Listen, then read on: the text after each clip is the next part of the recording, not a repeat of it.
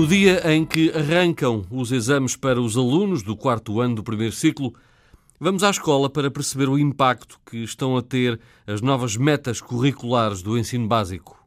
Há pais descontentes, professores que estão em contrarrelógio para cumprir os programas. Há mesmo uma petição feita por pais de alunos que requer ao governo a alteração das metas, quer mesmo acabar com elas. Mas o Ministério da Educação diz que é preciso mais rigor nos programas e nas escolas.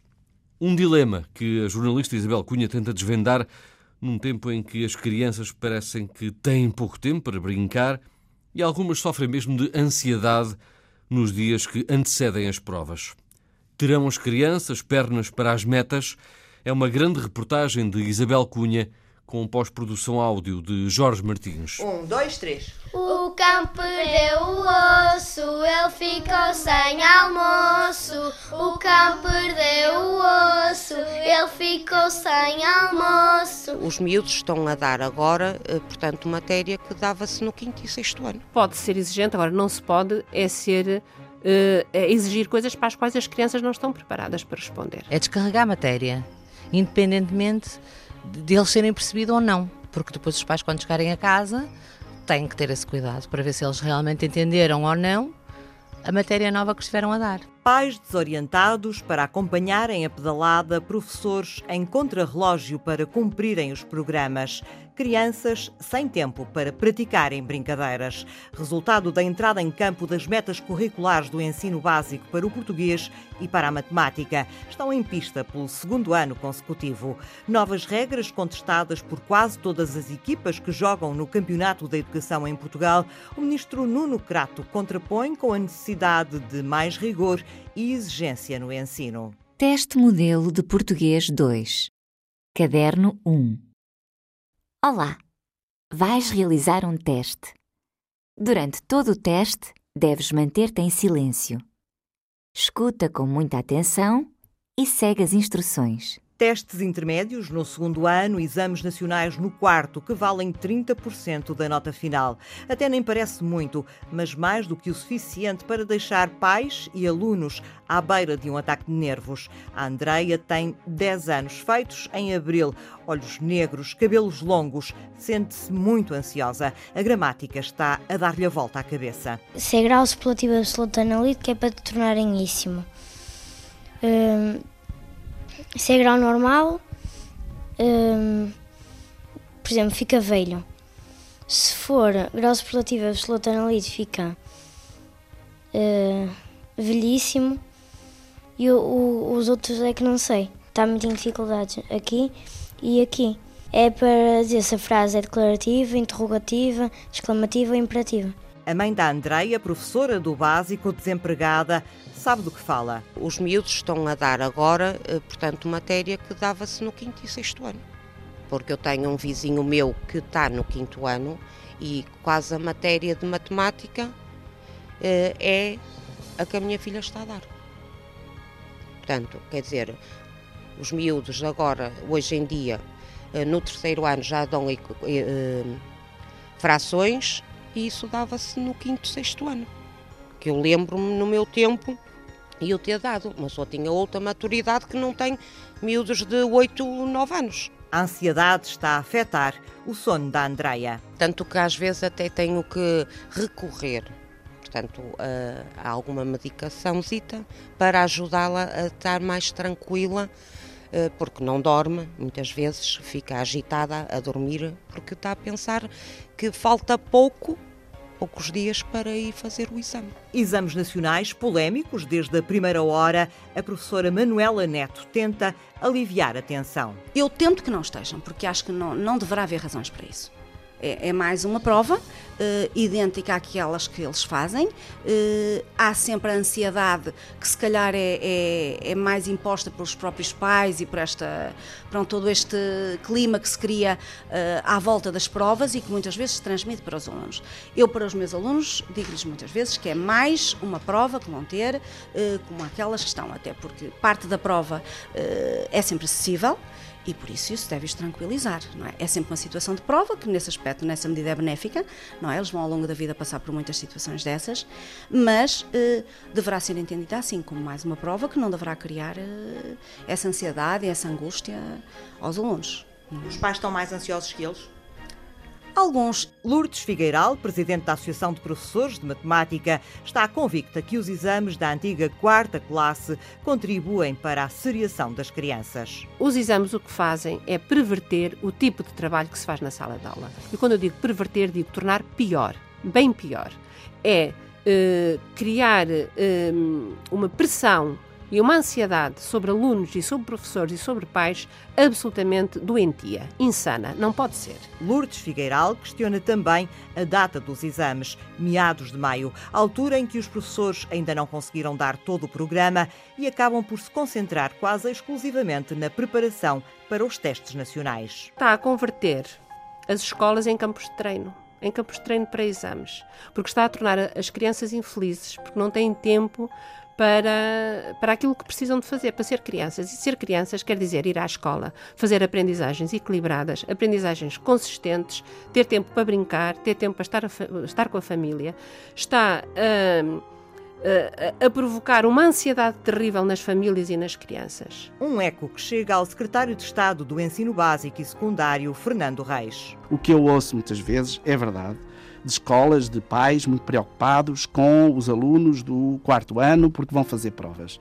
Eu diria que essa preocupação uh, deve ser, em parte, desvalorizada, no sentido em que a prova não vai decidir uh, da transição do aluno. Então, para que serve, Sr. Secretário de Estado? Aferirmos a concretização das metas e dos programas curriculares e também fundamental para os professores monitorizarem o seu próprio trabalho, para as famílias perceberem se de facto a nível quer de escola, quer a nível nacional, os resultados dos seus filhos e, e educandos estão a corresponder àquilo que é esperado e para as direções tomarem as melhores decisões no planeamento do ano letivo seguinte. Conhecer melhor o sistema. Não estamos a transformar as nossas escolas em campos de treino, Sr. Secretário de Estado? Não estaríamos a transformar as escolas em campos de treino se a avaliação externa tivesse um valor 100% por si só, que não é o caso. O cão perdeu o osso, ele ficou sem almoço.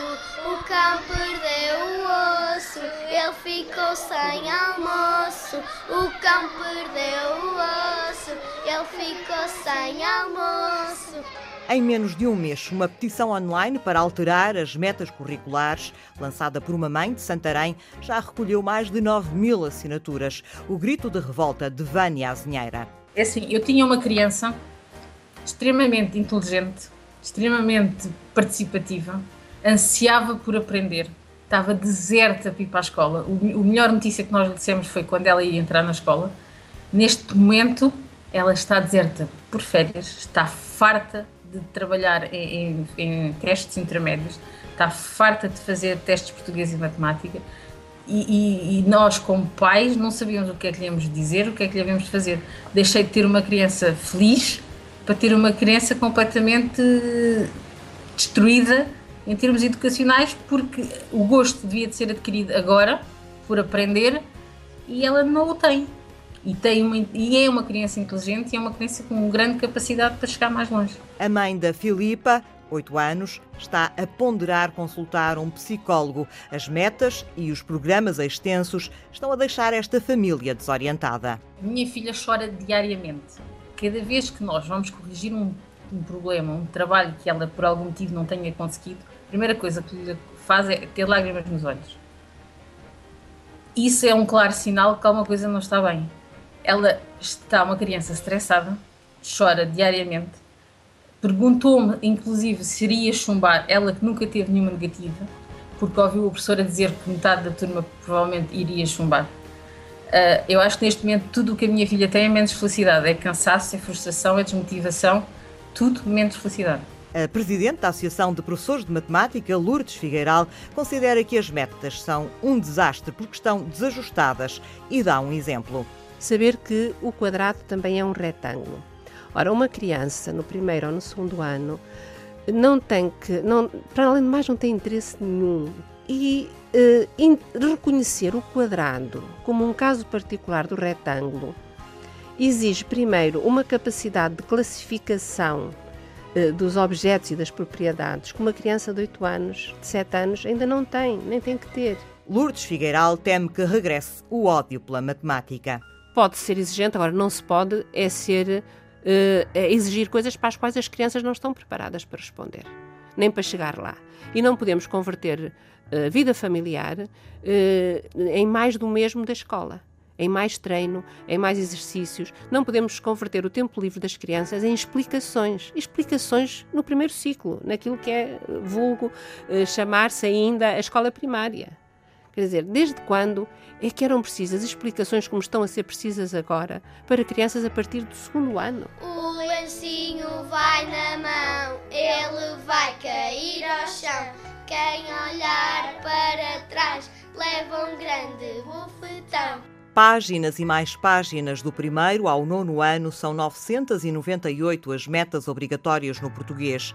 Na segunda classe da antiga primária, é, por exemplo, exigido às crianças que leiam corretamente 90 palavras por minuto e que, em situação de ditado, escrevam sem erros pelo menos 55 palavras de uma lista de 60.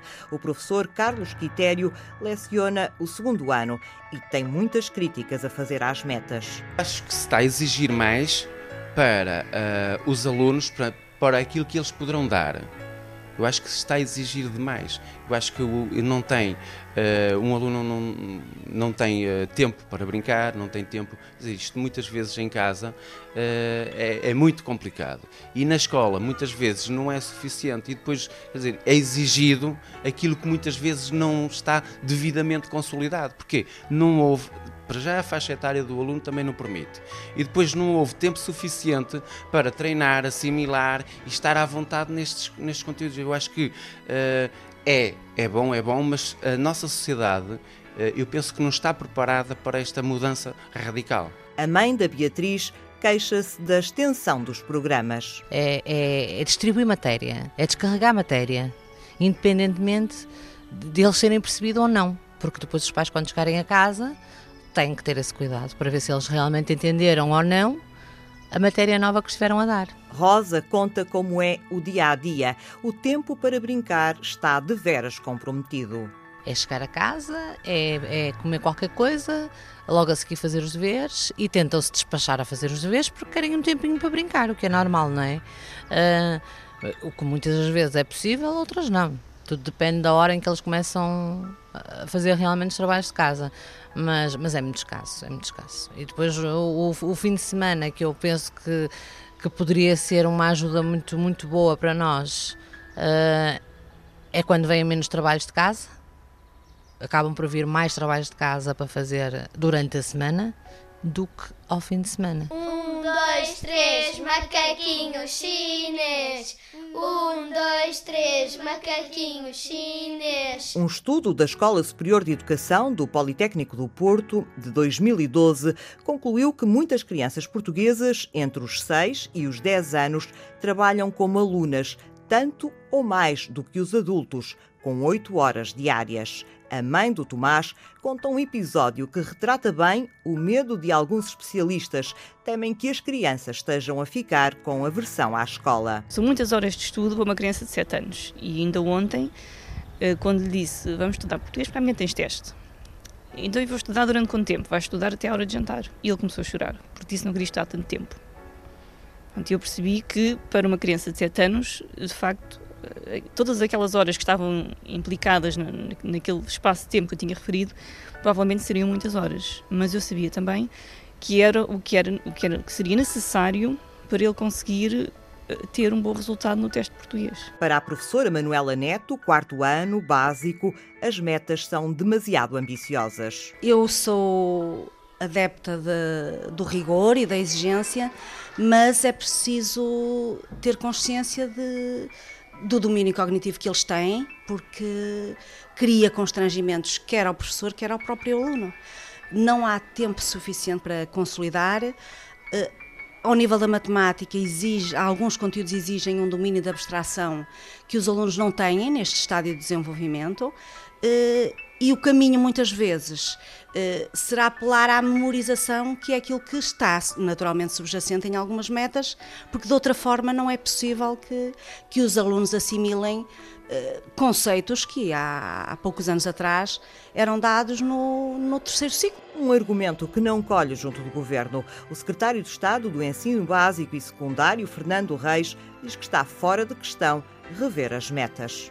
Neste momento temos metas muito recentes de português, de matemática, das outras disciplinas, mas estamos a falar do primeiro ciclo principalmente, que começaram recentemente a ser aplicadas, gradualmente.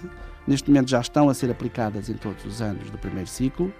Uh, não temos neste momento argumentos suficientes que nos levem a rever as metas que estão em vigor.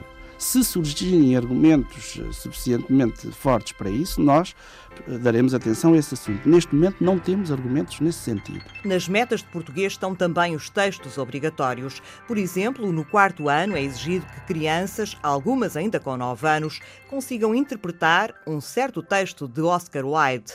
A Associação de Professores de Português considera que as metas têm erros científicos e educativos e questiona porque é que os professores não podem escolher os textos de entre um corpus literário de referência. A imposição de textos é para Filomena Viegas inadmissível. O que me parece mais aberrante é exatamente essa lista de textos obrigatórios no, no primeiro ciclo. Uh, há um texto, eu já, já, já tive a oportunidade de referir isto e vou dar dois exemplos. Há um texto que se chama, uh, é um, um, texto muito bonito, muitíssimo bonito, O Príncipe Feliz, do Oscar Wilde. Eu não sei se conhece.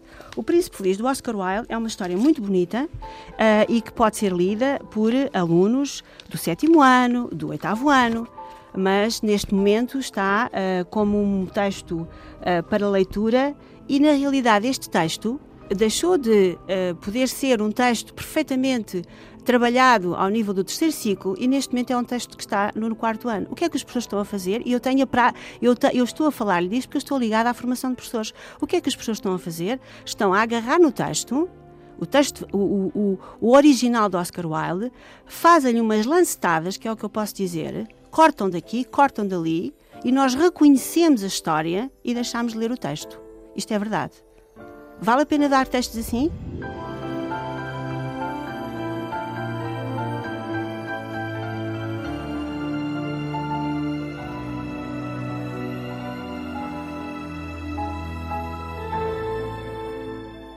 A Clara e a Flora adoraram passear de bicicleta pelos trilhos da floresta. A Clara leva sempre um cesto no braço e encheu de trevos e de belos quadrilhos. Depois as duas crianças sentam-se à sombra do plátano. A Flora lê um livro e a Clara escreve um bloco de notas. Quando regressam a casa, comem salada de fruta e tostas com mora silvestre. De seguida vão estudar as capitais dos países no Atlas. O Tomás só tem sete anos, está no segundo ano. A mãe fala nas dificuldades que teve no início do ano letivo. No início do ano foi muito, foi muito complicado. Eh, agora que já estamos no final do ano, é que sinto que ele já está uh, a conseguir acompanhar corretamente os conteúdos, porque já tem outra idade e já houve um, grande, um maior desenvolvimento cognitivo. Agora, no início do ano, uh, comparativamente aos conteúdos que eram uh, ensinados, eu percebia que ele tinha alguma dificuldade de acompanhar, em acompanhar esses conteúdos, por falta de maturidade e por alguma, talvez, elevada exigência dos conteúdos que são lecionados no segundo ano. Alguns conteúdos acho que são muito avançados para as capacidades cognitivas de crianças de 7 anos. Pelo contrário, conta o pai Mário, a Margarida, segundo ano também, tem igualmente 7 anos, mas poucas dificuldades em lidar com a matéria. Onde se nota mais dificuldades é na matemática, e, e por isso mesmo também só teve bom. Eu, o que eu noto mais nem é propriamente as dificuldades que elas. Eu, eu pelo que noto quando, quando a acompanhá-la em casa, ela sabe fazer as coisas. Só que o, único problema que eu noto nela é, pronto, é muito nervosa e muito. envolve-se muito na escola e quer sempre ter tudo perfeito. Pronto, o que é quase impossível, não é? Porque há sempre qualquer coisa que há de falhar. Agora, fora isso, eu, eu penso que ela está a acompanhar a matéria e, pronto, às vezes tem que explicar uma coisa ou outra, mas nada de, de, de notar que ela está mesmo completamente fora daquela matéria que está em causa.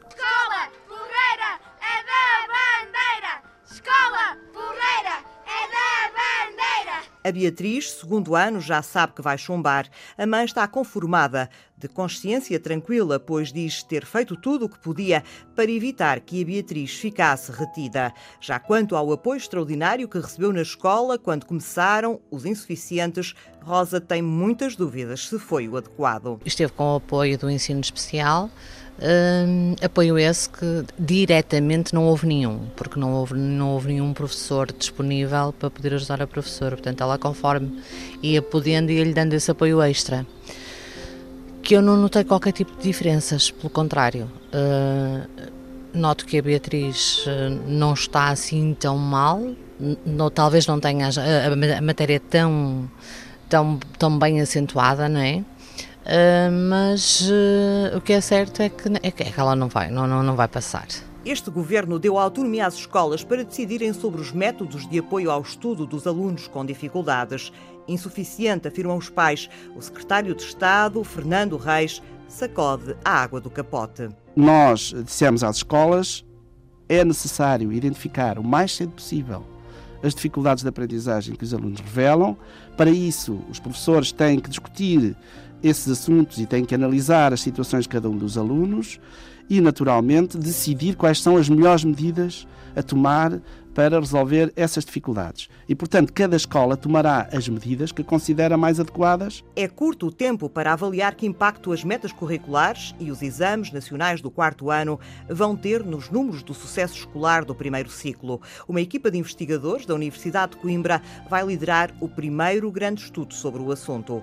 O psicólogo Eduardo Sá escreve todos os meses sobre pais e filhos e, nesta altura, diz estar mais preocupado com os professores e encarregados de educação e menos com as crianças. Não me incomoda nada que as crianças tenham avaliações em campeonatos nacionais. Uh, não acho nada mal que elas fiquem com um friozinho na barriga e com medo de falhar e tudo mais. Agora, preocupa-me em primeiro lugar o modo alarmado como muitos pais vivem tudo isto, que faz com que os pais imaginem que os filhos tenham que ser sempre jovens mais ou menos geniais estes pais preocupam muito mais do que qualquer meta curricular. Preocupam muito os professores porque às vezes criam ali um sufoco onde não faz sentido que ele exista. Justificado ou não, os professores têm andado ao sabor da maré dos políticos. O vice-presidente da Associação Nacional de Diretores de Agrupamentos e Escolas Públicas faz um apelo. O paradigma educacional não pode mudar de acordo com os governos. Nós, em outubro, vamos ter eleições iremos ter um novo governo, seja PSD, seja CDS, seja PS. O ministro será outro, seguramente. Eu tenho receio que o futuro ministro mude tudo. Nós ouvimos falar de metas desde que entrou o ministro Crato. Antes, ouvimos falar de objetivos mínimos, de conteúdos programáticos, de programas. O meu grande receio é que volte tudo a mudar. E isto lança a confusão nas escolas. Isto é que é mau. Eu acho que na educação, os nossos ministérios, os nossos governantes, deviam ver a, educação como uma espécie de corrida de estafetas. Em que há o testemunho que é passado de um, um, corredor para outro corredor, embora admita que há, há mudanças a serem feitas, mas as mudanças estruturais devem, na educação devem ser feitas de X em X anos, não é de 4 em 4 anos. Ano após ano, pais, professores e alunos confrontam-se com novas regras no ensino. As principais vítimas são naturalmente as crianças. Como escreveu uma investigadora da Escola Superior de Educação do Porto, Maria José Araújo, se houvesse um sindicato dos pequenitos, se calhar o desenrolar desta história era diferente. Uma estrelinha branca.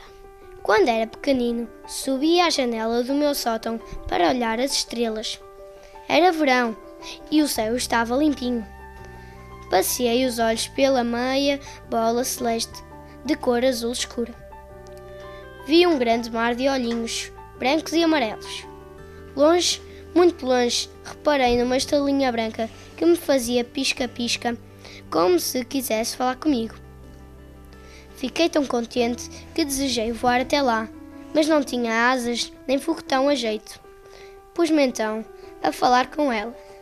Estrelinha do mundo, da além, não tenho asas para voar. Por que me não vens visitar? Fixei aquela gotinha de luz perdida naquele céu imenso. De repente, aquele pontinho começou a engordar, a crescer até ficar do tamanho de um balão de São João, acabando por pousar no beiral do meu telhado. Era tão linda que parecia estar vestida de neve e sol. Falou-me com uma voz fininha. Menino do planeta azul, não tens asas para voar, por isso te venho visitar. Terão as crianças pernas para as metas? Grande reportagem de Isabel Cunha com pós-produção áudio de Jorge Martins. Está disponível na página da Antena 1 na internet ou pode ser escutada através do Facebook deste programa. Reportagem Antena 1.